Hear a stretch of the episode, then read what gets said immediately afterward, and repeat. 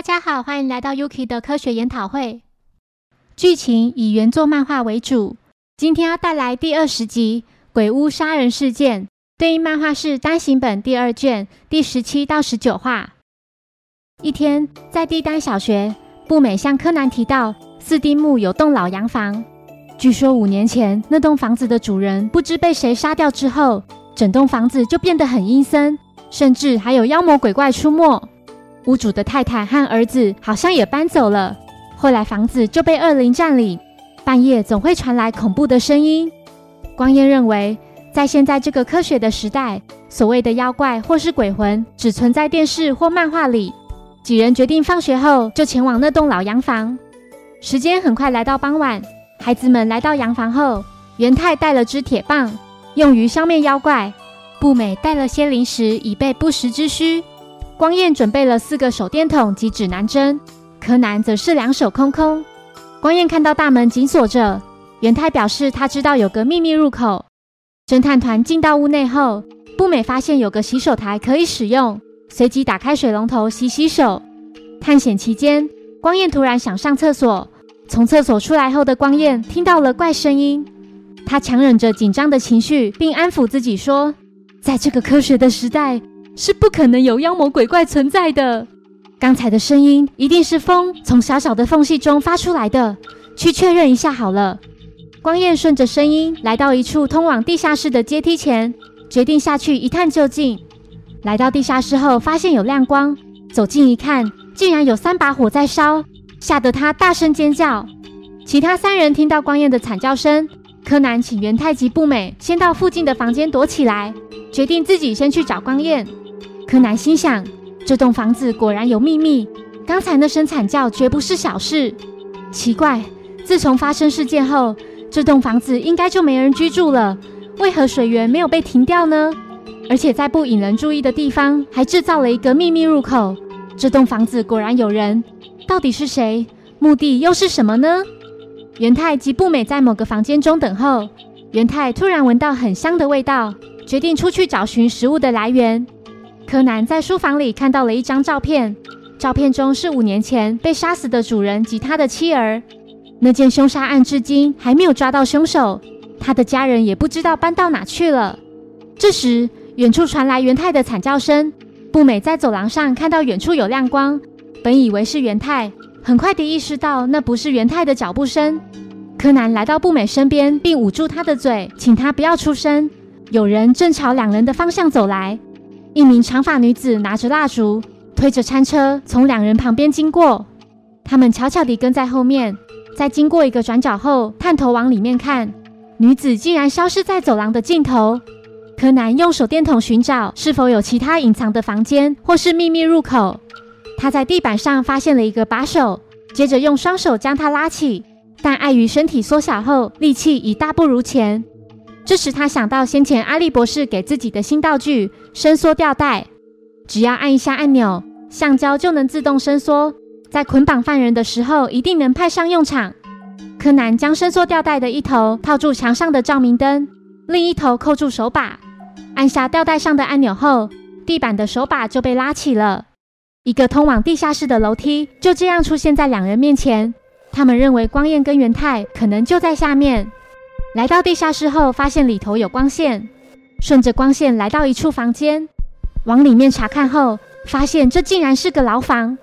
步美惊觉牢房里有个人正发出凄惨的哀嚎声，他是名头发很长的男子，左眼旁边还有一颗很大的痣。这时，柯南及步美听到有脚步声朝这走来，两人赶紧躲在旁边的柜子后方。刚才那名长发女子端来食物要给牢房里的人吃。女子对他说：“你一定又做噩梦了吧？都已经是五年前的事了。不管再怎么痛苦，死人是不会复生的。”柯南听到后惊讶地心想：“难道他是指被杀害的主人吗？”牢房里的人把食物砸得乱七八糟，情绪非常激动。女子说：“我把你关在这，并不想让你这么痛苦啊，招夫！我是为了你的将来着想。”这时，不美的脚不小心碰到一旁的刷子。千钧一发之际，柯南接住刷子，避免它掉到地上被女子发现。但是为了接住刷子，反而推到一旁的柜子，柜子上的水桶就这样掉在地上，发出声响。女子拿着刀朝两人的方向走来，并说：“总觉得除了刚才那两人之外，似乎还有其他老鼠跑进来。出来吧，躲起来也是没用的。”柯南说：“我看应该是你才对吧？我刚才在书房看到了五年前被杀死的主人和你一起拍的照片，站在旁边的那个人应该就是你们的儿子。虽然过了五年，容貌已经完全变了样。”但眼睛下面的那颗痣却没有改变。一进到这栋洋房后，就感到不对劲。命案发生后，明明就听闻屋主的家人们不知道搬到哪里了，但是水源及电源并没有被切断。另外，在不醒目的地方还做了个出入口，和周围老旧的围墙比起来，那道门却异常的新。为何非得要把自己的儿子关在地下室呢？这个答案就在你们刚才的谈话中。一般来说，真相有两种可能。第一，杀死屋主的人是他的妻子，于是将目击一切的儿子监禁在这里。另外一种可能就是儿子杀了父亲，知道他犯案的你决定要隐藏真相来保护他。从房子里传出来的哀嚎声，恐怕就是他痛苦的惨叫吧。大概是你儿子为了要减轻自己的罪，所以想去自首，但你却不让他这么做，所以才将他囚禁在这。你不希望他变成罪犯，不许他踏出这里一步。完全与世隔绝。从刚才的对话听起来，杀死屋主的人恐怕就是女子。激动地要柯南闭嘴，并拿刀就要刺向他。招夫立刻大声制止，并说：“没错，是我杀了父亲。那是在五年前的春天，我第三次大学考试又落榜了。父亲说我是这个家的耻辱，是废物。精神状态已跌到谷底的我，对于父亲的酸言恶语。”一瞬间，我失去了理智。等我回过神来，手上握着的是已沾满父亲鲜血的烛台。当时母亲对自己说：“要我不用担心，他会在身边保护我。”母亲把现场变成强盗犯案，再把我关到这个牢房里。可是我受够了，我已经不想再过这种天天梦到杀死父亲、犹如懦夫般的生活。我想要赎罪。母亲激动地劝说：“你要忍耐啊！”忍到追溯期失效吧。如果不说出去，就不会有人知道的。柯南在一旁表示，这样躲下去的确可以逃过警方追捕，却永远逃不过良心的谴责。招夫痛哭失声，母亲也泪流满面地跪倒在地。恐怖的一夜过去后，洋房被温暖的阳光照耀着。中途失踪的元太及光彦在洋房外的草丛里睡得正熟，他们似乎是被太太打了麻醉后丢到外面。而这位太太与儿子也在那天向警方自首了。另外，侦探团四人也理所当然被家人狠狠地教训了一顿。几天后，步美又发现了一栋鬼屋，地点就在二丁目，是个叫艾腾的家。听附近居民说，那栋屋子里有妖怪出没，独自住在里面的少年被怪物吃掉了，现在里头空无一人。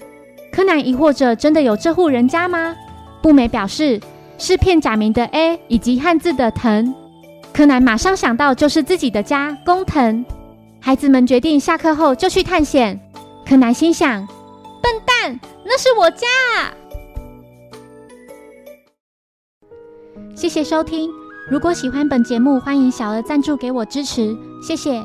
那我们下一集再见，拜拜。